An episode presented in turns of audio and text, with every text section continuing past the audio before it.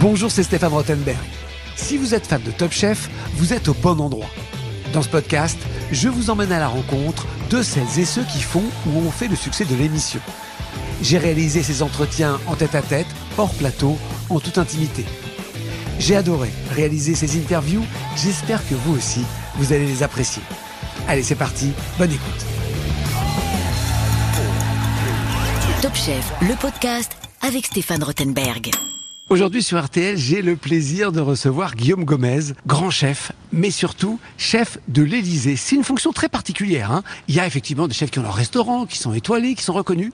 Et puis, on en parle souvent, ce chef de l'Élysée. Pourquoi c'est si spécial d'être chef de l'Élysée? Vous avez été 20 ans. Vous l'êtes plus, hein Alors, mais vous avez été 20 ans, ce qui est un bail. Hein. 25 Chef de- ans. J'ai été 25 ans dans les cuisines de l'Élysée. J'ai pas, je suis pas rentré comme chef. Je suis rentré Ouais. alors ce qui parlera pas aux plus jeunes de vos auditeurs euh, pour faire ce qu'on appelait le service militaire. Je suis rentré Ah. à l'Élysée il y a 25 ans pour faire mon service national. J'ai gravi les échelons. Les chefs m'ont fait confiance. Joël Normand m'a nommé adjoint euh, lorsque euh, j'ai eu mon titre de meilleur ouvrier de France. J'étais numéro 3. La logique a fait que dans la continuité, quand il est parti en retraite, Bernard Vaution est passé numéro 1. Je suis passé l'adjoint de Bernard et quand Bernard est parti, je suis passé numéro 1. Et 25 ans se sont écoulés et ça passe très vite. Ça passe très vite. Donc, euh, euh, vous êtes resté. C'était donc Jacques Chirac. Jacques coup Chirac, oui. Voilà. Euh, et on, j'allais dire, on vous a gardé. euh, vous aviez, vous pensiez que vous alliez rester 25 ans? Ou vous êtes dit, bon, j'ai Pas mes classes tout. et je m'en vais. Jean-François Piège a fait ça aussi. Jean-François Et est venu, Christian hein. Tête-Doigt est venu, Voilà. Stéphane Buron, beaucoup de chefs ont fait leur armée au Palais de l'Élysée. Non, Pourquoi quand, être resté? quand je suis arrivé au Palais de l'Élysée, Joël Normand euh, et, et le Francis Loiget, le chef pâtissier, Vanna Joancliffe qui était le chef saucier, étaient eux arrivés sous le général de Gaulle. Et alors, un cuisinier de 18 ans comme moi qui arrive, j'apprends qu'il y en a quatre qui à l'époque avaient commencé sous le général de Gaulle, je me dis mais c'est pas possible, ils voient la cuisine en noir et blanc. Comment c'est possible de rester aussi longtemps? Ils sont restés 40 ans à l'Élysée. Euh, et moi je dis je fais un an et puis euh, je m'en vais. Et puis bah le temps passe tellement vite, on n'a pas de routine, on a la chance aussi de vivre l'histoire au quotidien auprès du chef de l'État, de faire des choses totalement différentes sur tous les continents du monde. Et vous voyez, le temps passe, le temps passe. J'ai fait des concours, j'ai gagné euh, mes, mes mes galons, notamment ceux de meilleur ouvrier de France, ce qui m'a permis d'évoluer aussi rapidement dans la brigade. Et, ensuite, euh, quand vous êtes euh, aux responsabilités d'une cuisine comme celle de l'Élysée, quand vous avez la chance d'être euh, au plus près du chef de l'État, Jacques Chirac, Nicolas Sarkozy, François Hollande et Emmanuel Macron, bah c'est avant tout une fierté, un honneur, un privilège. Mais c'est vrai qu'un jour vous vous retournez, et puis ça fait 25 ans que vous êtes là, et, j'ai vu dans la tête des jeunes que je que j'embauchais, que je recevais en tant que stagiaire, quand je leur disais, euh, bah, je suis arrivé ici euh, sous Jacques Chirac, eux ils devaient penser sous Jacques Chirac, Eh, ça. comme moi je pensais au général de Gaulle. Exactement. Donc voilà, donc j'ai émis le souhait de partir et avec le président, euh, nous avons euh, décidé euh, de cette fonction. Le président m'a fait euh, l'honneur de me nommer en plus d'ambassadeur pour la gastronomie, son représentant personnel. Donc je suis son seul représentant personnel, tout secteur confondu. Il a souhaité que ce soit pour la gastronomie et l'alimentation. Parler de ces, années à l'Élysée. Euh, Est-ce qu'il y a vraiment un lien particulier avec le chef de l'État ou ça gère plutôt avec les chefs de cabinet, avec les conseillers spéciaux Ou est-ce que la cuisine de l'Élysée, c'est vraiment avec le chef de l'État? Non, je, je vais vous dire, c'est Jacques Chirac qui avait défini ça comme ça. C'est, je pense, que le chef de cuisine est l'un des, des collaborateurs du président, non pas le plus proche, mais en tout cas qu'il le voit le plus souvent, parce que notre travail revient plusieurs fois par jour au minima, au déjeuner, au dîner, même lorsque le président est en déplacement, euh, que ce soit dans les résidences présidentielles ou à l'international, à l'étranger ou dans l'avion. Dès que des plats sortent pour être servis euh, dans, en fret aérien, c'est fabriqué à l'Élysée. Donc il y a euh, quand même un lien très fort avec avec les présidents. Et Jacques Chirac avait eu cette phrase, euh, comme quoi c'était vraiment le seul moment où le président était totalement libre. C'est-à-dire qu'à chaque fois qu'il y a une décision à prendre, il est forcément conseillé pour telle ou telle raison, par un conseiller, par un aide de camp, par son épouse peut-être, alors que le choix du menu, euh, en tout cas, c'était vraiment le, le choix du président. Donc euh, c'était c'était une petite anecdote avec le président Chirac qui me fait sourire aujourd'hui. Ça, on sait pas forcément, mais le président mange, j'allais dire, sa cuisine, fait par son chef, quasiment tout le temps, sauf peut-être dans des dîners officiels, euh, lorsqu'il est reçu effectivement à l'extérieur. Sinon, euh, c'est pas qu'à l'Élysée, effectivement, on n'imagine pas forcément ça. Hein. Faut être un chef tout terrain. Tous- les chefs d'État, quels C'est de la qu'ils soient, sécurité ou c'est par confort? Alors j'entrerai pas dans, dans ces détails-là, mais c'est un petit peu de tout. C'est bien évidemment de la sécurité alimentaire, du confort. Vous savez, quand le chef de l'État se déplace, euh, l'agenda, le programme est, est- varie en fonction de l'actualité, de l'activité, du lieu, et donc il faut que ce soit pratique. Alors n'imaginez pas que ce sont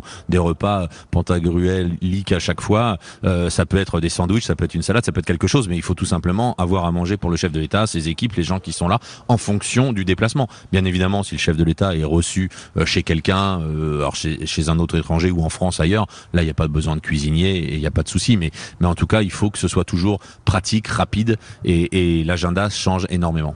Vous faites votre cuisine ou leur cuisine Non. Comment, comment on joue ça Non, non, on fait pas sa cuisine. C'est la grande différence avec euh, mes amis euh, qui sont et copains, collègues euh, et confrères qui sont ailleurs. C'est-à-dire que quand vous allez manger chez un chef, quel qu'il soit, vous allez manger la cuisine du chef. Nous, à l'Élysée, on, on mange la, enfin, nous faisons la cuisine qu'on attend de nous, celle qui convient au chef de l'État, celle qui convient aussi aux responsabilités de notre table. La, la, vit- la table de l'Élysée se doit d'être la vitrine du terroir de France, euh, territoire également, donc avec tous les produits, avec euh, le plus possible de producteurs et d'éleveurs, euh, et, et être la représentation. C'est-à-dire que c'est pas parce que tel éleveur fait la meilleure des volailles que l'on va servir tout- toujours celle-ci, parce que bah il y a d'autres éleveurs qui font leur travail, et donc c'est notre rôle de faire tourner, on va dire tout ça, et autant que faire se peut, pas de produits étrangers. Ça, c'est une des contraintes. Hein. C'est effectivement, même si vous avez, vous, dans votre goût, des fournisseurs que vous préférez, il est de la responsabilité du chef de l'Élysée d'aller comme ça, euh, varier les cuisines, varier, faire une cuisine du nord, du sud. Ouais,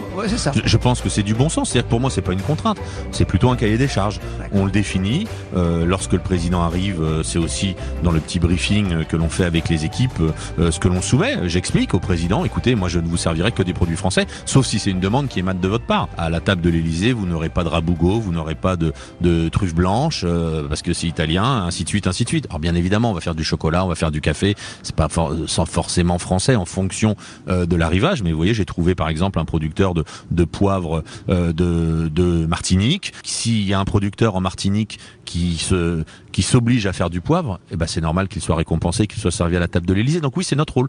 Et, et je pense qu'il faut aussi euh, euh, que ce soit la vitrine, une fois de plus, de ce territoire de France dans sa diversité. Et que moi, je me mets toujours à la place des éleveurs et je me dis tiens, si je suis un éleveur en Bretagne, bah ce serait quand même euh, triste de voir que tel ou tel produit que moi j'élève en Bretagne n'est pas servi à la table de l'Élysée parce qu'on lui préfère un produit toujours d'une autre région ou, à- ou étranger. Donc c'est pour ça qu'on essaye autant que faire se peut bien évidemment. Et ça a été un appel que j'ai lancé il y a de nombreuses années aux producteurs et où après, bah, on avait cet échange et on travaillait. Et je vais même, si on a un peu de temps, je vais vous raconter une anecdote qui est terrible. Je, je fais le, le repas pour la reine d'Angleterre et on décide de, de mettre. euh, Alors euh, j'ai déjà raconté cette anecdote sur le foie gras, mais le hasard fait que ce jour-là, parce que j'avais servi de l'agneau de Pauillac il y a quelques temps, parce que j'avais servi un autre agneau il y a encore un petit peu de temps en avant. Vous savez, nous on a un convive qui est là à chaque repas, c'est le président. Donc à chaque fois on se doit varier, de, de hein. lui proposer du nouveau et donc je propose agneau de Sisteron.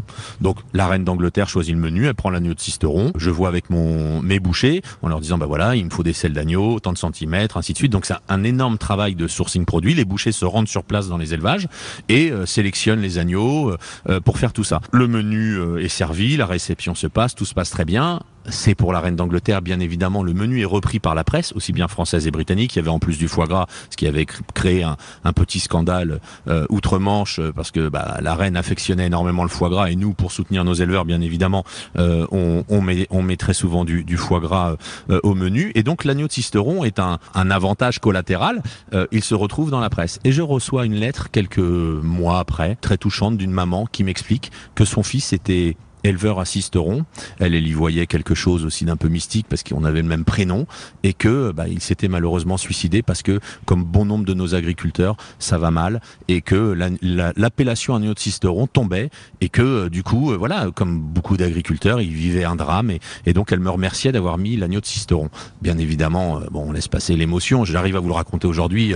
Euh, ça fait quand même quelques années. Je contacte cette maman, je contacte des éleveurs de d'agneaux de Sisteron, je contacte mes bouchers en disant mais comment ça se fait qu'on n'a pas été alerté là-dessus et je les rencontre au salon de l'agriculture quelques temps après et je leur dis c'est le hasard qui a fait que j'ai mis l'agneau de Sisteron. Tant mieux, ça vous a servi. Mais c'est là où j'ai pris conscience aussi que cette place, elle avait cette importance-là. Mais je leur ai dit, n'attendez pas, n'attendez pas des drames, n'attendez pas ça pour, parce que si vous m'aviez écrit il y a, il y a deux ans, il y a six mois en disant ça va mal, agneau de Sisteron, je, je leur ai mis plus souvent, j'aurais, mis exprès à la reine d'Angleterre l'agneau de Sisteron. Là, c'est le hasard. C'est, un hasard qui a fait qu'on est passé vraiment, et, et donc aujourd'hui c'est reparti. Mais c'est vrai qu'on ne pense pas, il y a des appellations comme ça très belles, de qualité, qui d'un coup sont à la mode et d'un coup ne le sont plus. Et donc après, euh, le fait de l'avoir mis au menu de la reine d'Angleterre, les exportations l'exploitation ont redémarré parce que des gens en Angleterre ont voulu servir de l'agneau de Sisteron et les chefs en France aussi ont dit ah tiens agneau de Sisteron c'est pas bête il y a longtemps que j'en ai pas fait. Donc voilà, c'est le petit exemple de se dire que chaque chose a une importance et que je pense que c'est le rôle de la cuisine de l'Élysée de soutenir tous ces producteurs, tous ces agriculteurs, tous ces éleveurs, tous ces vignerons, toutes celles et ceux qui font cette gastronomie parce que si la gastronomie française elle peut rayonner aujourd'hui, c'est pas euh, que grâce à leurs chefs, c'est aussi et surtout grâce à celles et ceux qui font cette gastronomie. Merci beaucoup. Bah, de rien, avec plaisir. d'être avec nous sur RTL. À